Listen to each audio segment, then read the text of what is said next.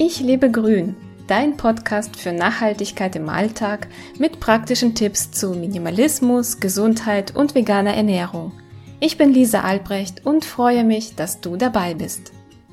Ja, in der heutigen Podcast-Folge geht es um das Thema die Suche nach den Antworten, die man vielleicht sogar in sich selbst trägt. Und ja, bei mir tut sich gerade innerlich sehr viel. Alleine in dieser Woche gab es jede Menge Situationen, die mich extrem herausgefordert haben. Jedes Mal hat mein Körper signalisiert, dass es noch etwas gibt, was genauer angeschaut werden muss. Ich habe heute Nacht meditiert. Mein Hund hat mich wach gemacht und da ich recht früh ins Bett gegangen bin, konnte ich nicht mehr einschlafen.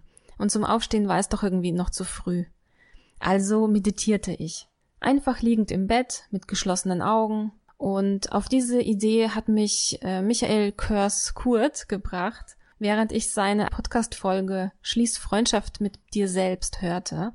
Und du weißt vielleicht, ich höre abends fast immer Podcasts oder Hörbücher zu diversen Themen und auch nachts, wenn ich eben nicht schlafen kann. Ich spürte, dass ich eine weitere Antwort für mein seelisches Wohlbefinden in der Meditation finden würde. Ich ließ mich also darauf ein und hatte bereits nach der ersten Minute einen Volltreffer. Das Gefühl, das mich so oft belastet, kreiste um mich ununterbrochen. Ich gab ihm den Raum zum Entfalten und versuchte dieses Gefühl in Worte zu fassen. Es war ein Glaubenssatz, den ich als Kind angenommen habe.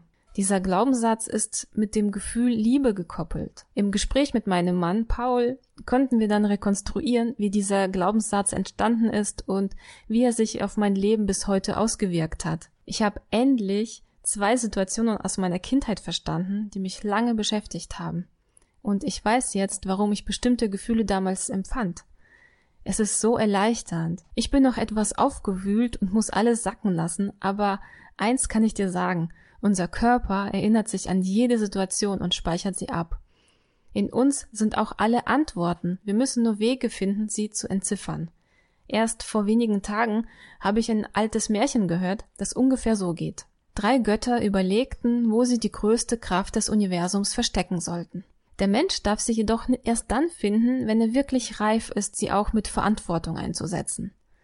Ein Gott wollte die Kraft des Universums auf der Spitze des höchsten Berges verstecken, Jedoch erkannten die Götter rasch, dass der Mensch den Berg erklimmen und das Versteck finden könnte, bevor er reif ist.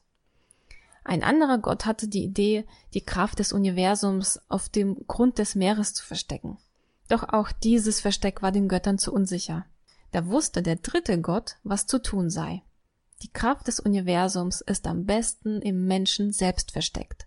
Denn alle drei waren sich einig, dort wird er niemals suchen, bevor er reif ist. Bis heute ist die Kraft des Universums in dir. Du musst nur nach ihr suchen. Jede Erkenntnis, die ich bis jetzt hatte, ist eine heilsame Erfahrung, die mich jedes Mal extrem weiterbringt. Ich hoffe sehr, ich konnte dich inspirieren, genauer hinzusehen und einen weiteren Schritt zu mehr innerer Balance und Wohlbefinden zu machen. Du hast Lust bekommen, dein Leben in die Hand zu nehmen? Besuche meinen Blog unter www.ichlebegrün.de.